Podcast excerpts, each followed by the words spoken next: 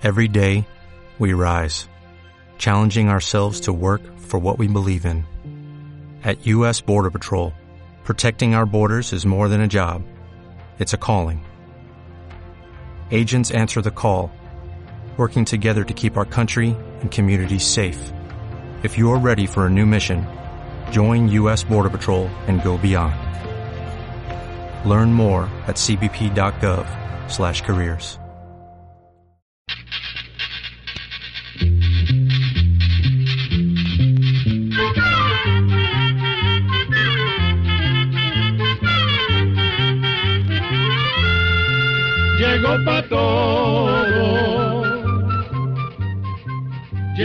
escuela, llegó la escuela, llegó por radio.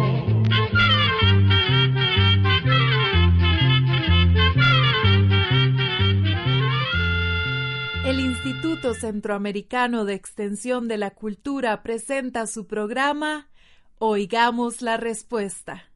Compartiremos con ustedes las preguntas de nuestros oyentes y daremos las respuestas a sus inquietudes. Mándenos sus preguntas al apartado 2948-1000 San José, Costa Rica. También puede enviarnos sus preguntas al correo electrónico icq.org o encuéntrenos en Facebook como Oigamos la Respuesta. O llámenos por teléfono, código de área 506, número 2225-5338 o 2225-5438 con la ilusión de que se encuentren muy bien, iniciamos una nueva edición de Oigamos la Respuesta.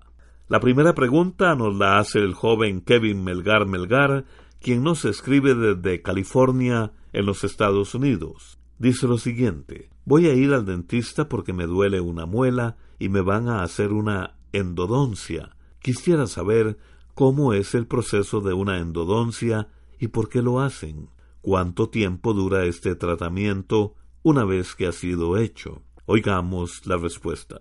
La endodoncia es lo que también se conoce como tratamiento de nervio.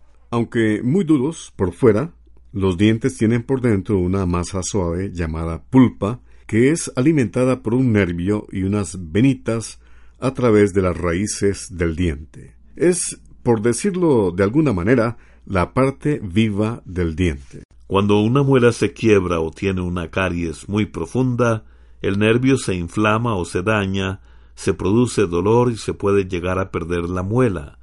Entonces el dentista saca el nervio para evitar una infección y para tratar de salvar la muela que se puede mantener aunque ya no tenga el nervio. Para hacer el tratamiento de nervio, primero se pone una inyección con anestesia para que el paciente no sienta dolor en la parte donde va a trabajar el dentista. Después, con un taladro muy fino, se hace un hoyo pequeño por donde se va a sacar el nervio. A veces lo pueden sacar por la misma carie o picadura. El dentista jala el nervio usando un aparato especial. Después limpia y raspa muy bien la parte de adentro del diente para que no quede nada del nervio y rellena el espacio que ha quedado vacío con un material flexible y huloso y finalmente sella la pieza dental colocando una corona de porcelana. Si el tratamiento está bien hecho, la cura del diente puede durar toda la vida. Sin embargo, esto va a depender de la condición en que estaba la pieza dental en el momento de hacer el tratamiento de nervio.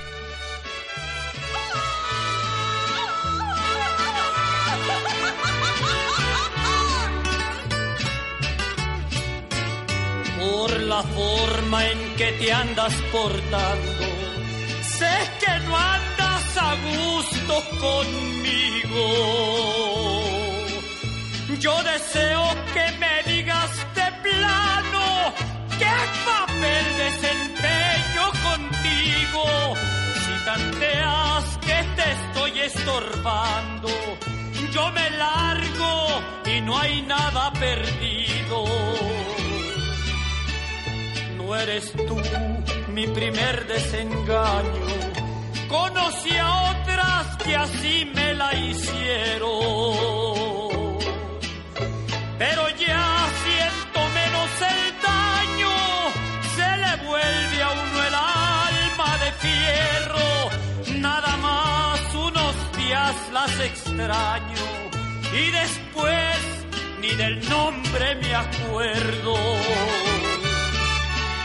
Yo contigo soñaba otras cosas y estaba seguro que tú eras mi estrella. Pero vales igual que las otras, las tiene cortadas la misma tijera.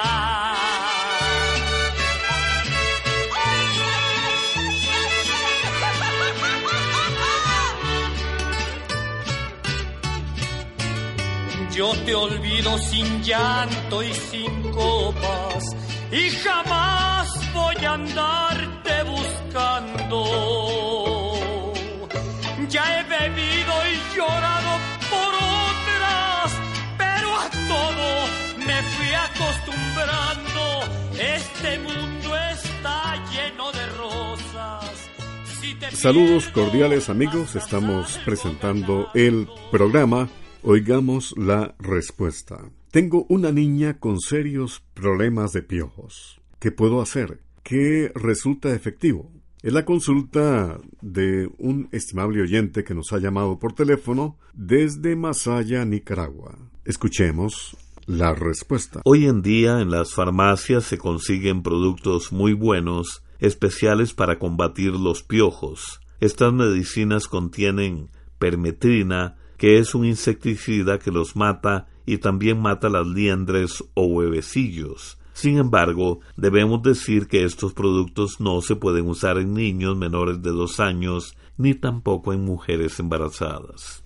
Cuando vaya a usar el medicamento, lea cuidadosamente las indicaciones del empaque.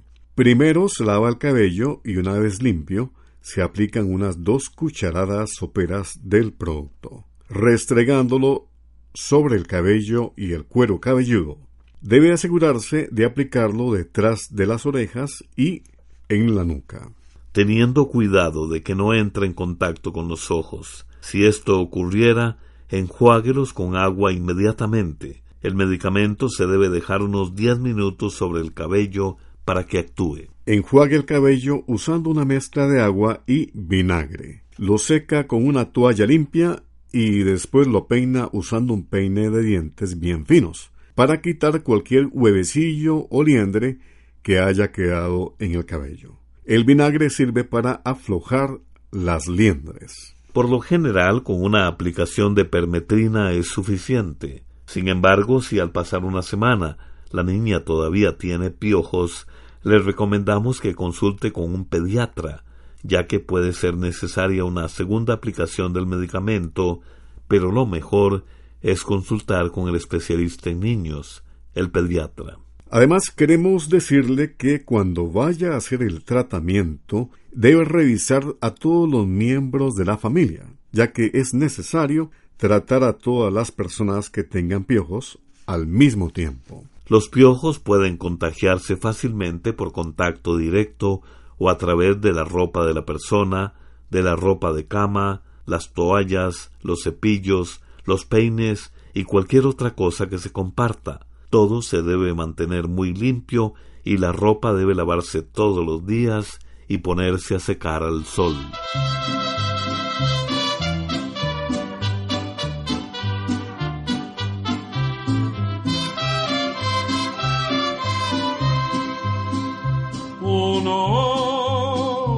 animalitos, unos animalitos, unos animalitos se mueren de hambre, se mueren de hambre. Porque son huerfanitos, porque son huerfanitos, porque son huerfanitos de padre y madre, de padre y madre.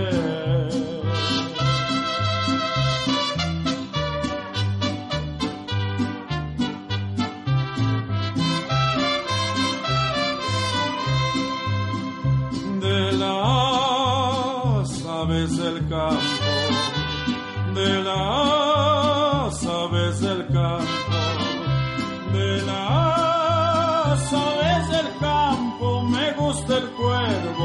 cuervo, me gusta el cuervo.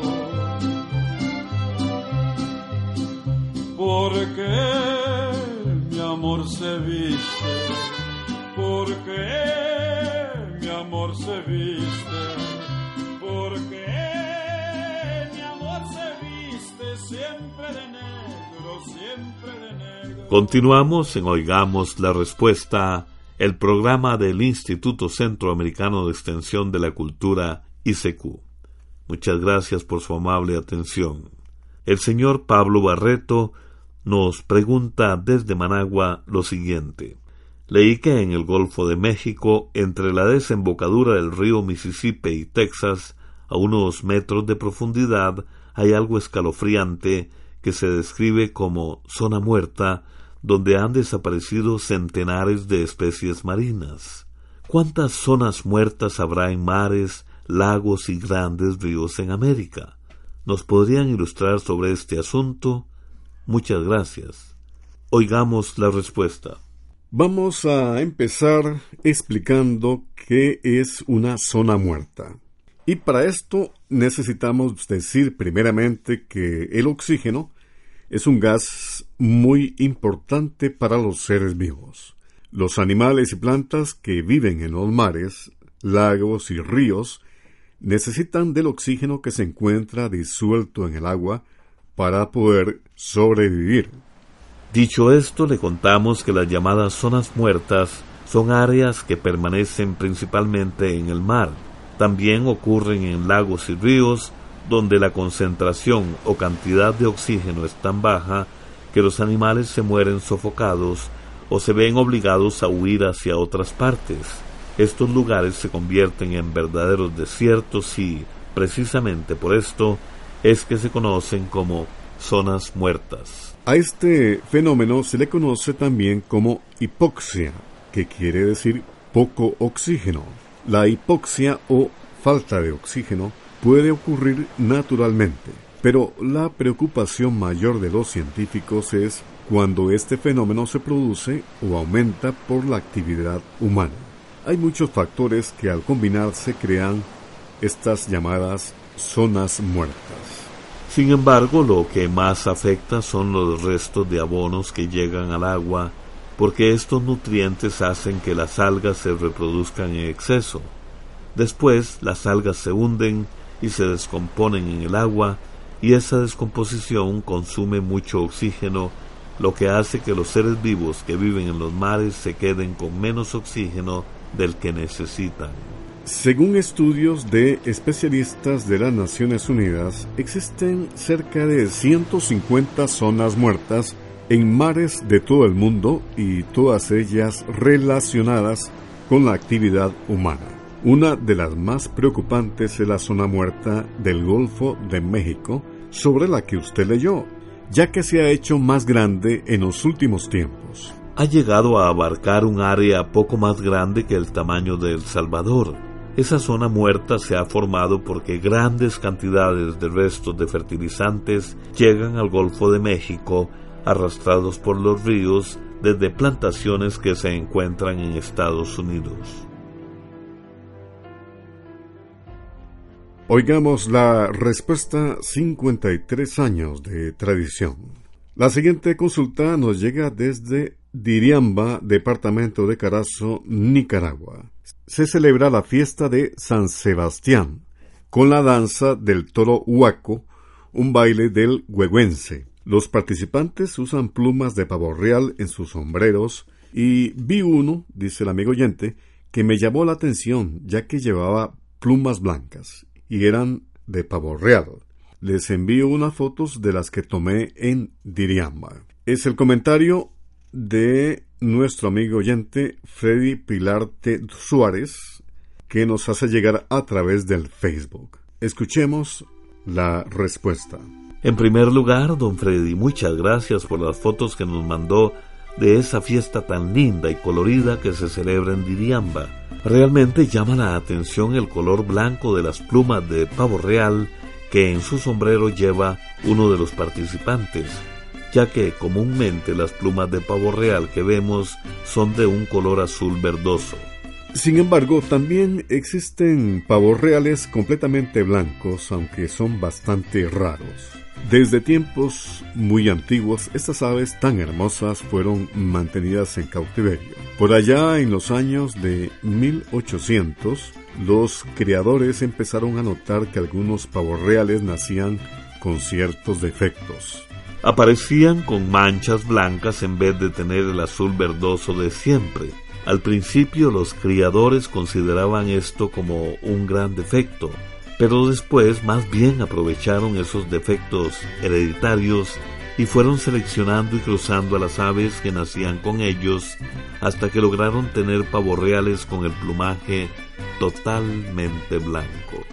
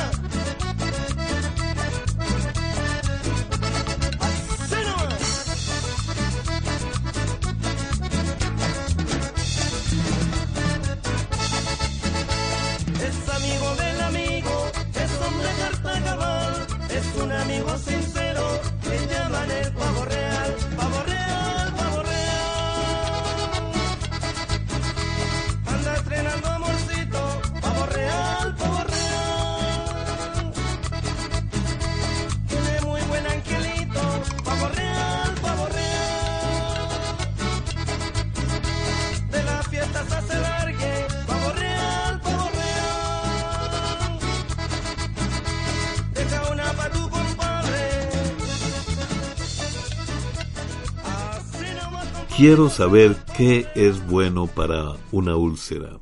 Esta consulta nos la hace el señor Fernando Delgado a través de Facebook desde Chalatenango, en El Salvador.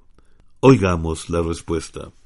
Una úlcera es una llaga que se hace en el tejido que recubre la parte de adentro del estómago y cuesta que sane. Cuando el doctor sospecha que una persona tiene una úlcera en el estómago, generalmente manda unos exámenes para saber si tiene una bacteria llamada Helicobacter pylori, porque una infección con esta bacteria es una causa común de úlceras. Si este fuera el caso, manda un tratamiento que es muy efectivo, en la mayoría de los casos, la úlcera sana de unas cuatro a seis semanas después de haber empezado el tratamiento. Eso sí, las medicinas deben tomarse tal y como las manda el médico y por el tiempo indicado no debe suspenderse antes de tiempo, aunque los síntomas se quiten. Ahora bien, hay varias recomendaciones que se les da a los pacientes que tienen úlcera en el estómago, que con mucho gusto le vamos a dar. Una es dejar de fumar o de masticar tabaco en caso de que lo haga, porque el tabaco hace que la curación de la úlcera sea más lenta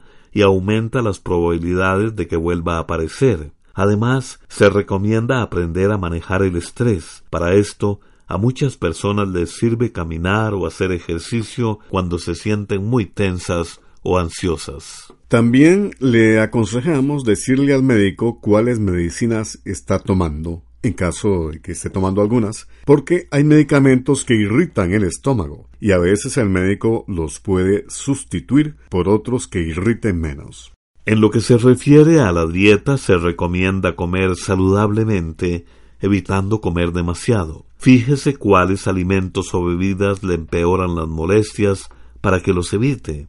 Muchas personas sienten molestias en el estómago cuando toman bebidas alcohólicas y café, y cuando comen alimentos picantes, lo mismo que comidas grasosas. Por remedio casero podría usar la cáscara del árbol conocido como hombre grande. Puede hervir media onza de la cáscara de este árbol en un litro de agua y tomarse una copita por día. El tratamiento se sigue durante unos 20 días. Después se deja de tomar durante una semana y después se vuelve a tomar durante otros 20 días, y así se sigue hasta que haya una cura o una mejoría del padecimiento. Las hojas de sábila o aloe son otro remedio natural que muchas personas recomiendan para la úlcera. A una taza de agua se le echa una cucharada de la gelatina que tienen las hojas por dentro. Esto se toma como el remedio anterior, es decir, una copita por día por unos veinte días. Conviene aclarar que estos remedios caseros no sustituyen el tratamiento médico se pueden tomar al mismo tiempo si el médico los aprueba, pero no en vez del tratamiento. También es importante saber que las úlceras no deben descuidarse porque si empeoran podrían perforarse lo que sería muy peligroso. Programa C, Control 4. El delantero Kenneth Ferguson nos va a hablar de la victoria sin precedentes del Atlético San Miguel. Kenneth, ¿a qué achaca usted el triunfo de hoy? Pues creo que la concentración de todos los jugadores, meterse... ¿Y no en fue el difícil tener la cabeza fría considerando que encontró a su novia Marisol Estrada cenando bien acompañada? Eh, ¿Cómo sobrelleva que le haya sido infiel? Eh,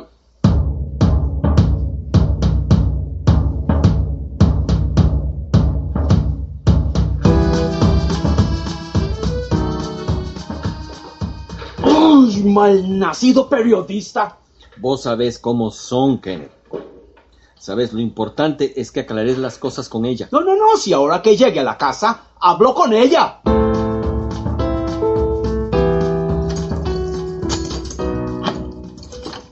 ¡Marisol!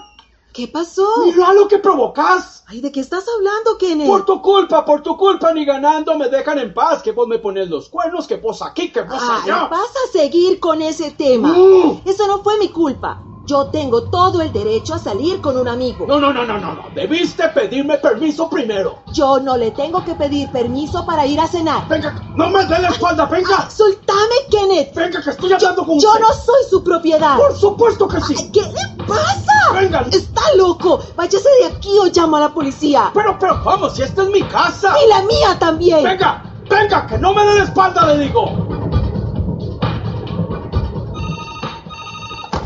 ¿Cuál es su emergencia? Ay, Kenneth, no me vengas con esos cuentos. Te llevaron preso porque te pusiste violento. es que Marisol... No, no, no, no, no, no. Es que vos deberías de buscar ayuda. Aceptalo, Kenneth. Vos sos violento, papá. Y apenas seis meses después de su publicitado rompimiento con el jugador del Atlético San Miguel, Kenneth Ferguson, la modelo Marisol Estrada muestra en Barcelona la primera línea de ropa de su firma de diseño. Mira, esa no es la zorra de tu ex. No le digas así. Yo le pedí perdón. ¿Y por qué no volvieron entonces? ¿Cómo iba a querer volver con un tipo violento como yo? Es que aprendimos mal a ser hombres, con ira, posesivos. ¿Y sabes qué es lo peor? Lo que se pierde no vuelve.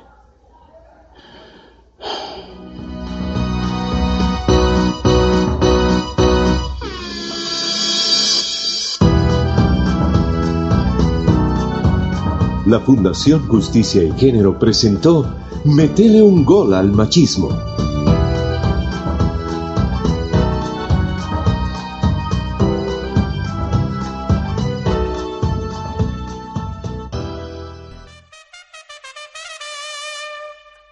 Así llegamos al final del programa del día de hoy. Los esperamos mañana en este su programa Oigamos la Respuesta. Mándenos sus preguntas al apartado 2948-1000 San José, Costa Rica. También puede enviarnos sus preguntas al correo electrónico icq.org o encuéntrenos en Facebook como Oigamos la Respuesta. O llámenos por teléfono, código de área 506, número 2225-5338 o 2225-5438. Recuerde que comprender lo comprensible es un derecho humano.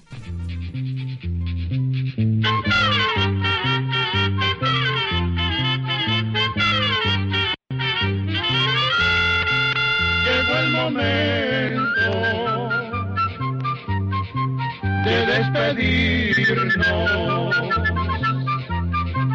Se va a la escuela,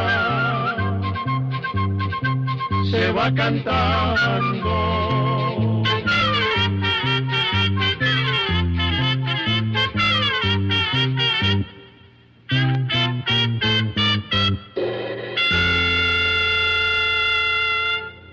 This is the smell of the leftover tuna fish sandwich you left in your lunchbox over the weekend in a wimpy trash bag. Whippy, whippy, whippy!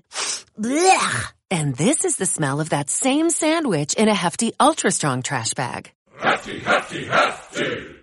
Ah, smell the difference? Hefty Ultra Strong has Arm & Hammer with continuous odor control, so no matter what's inside your trash, hmm, you can stay one step ahead of stinky. And for bigger jobs, try the superior strength of Hefty Large Black Bags.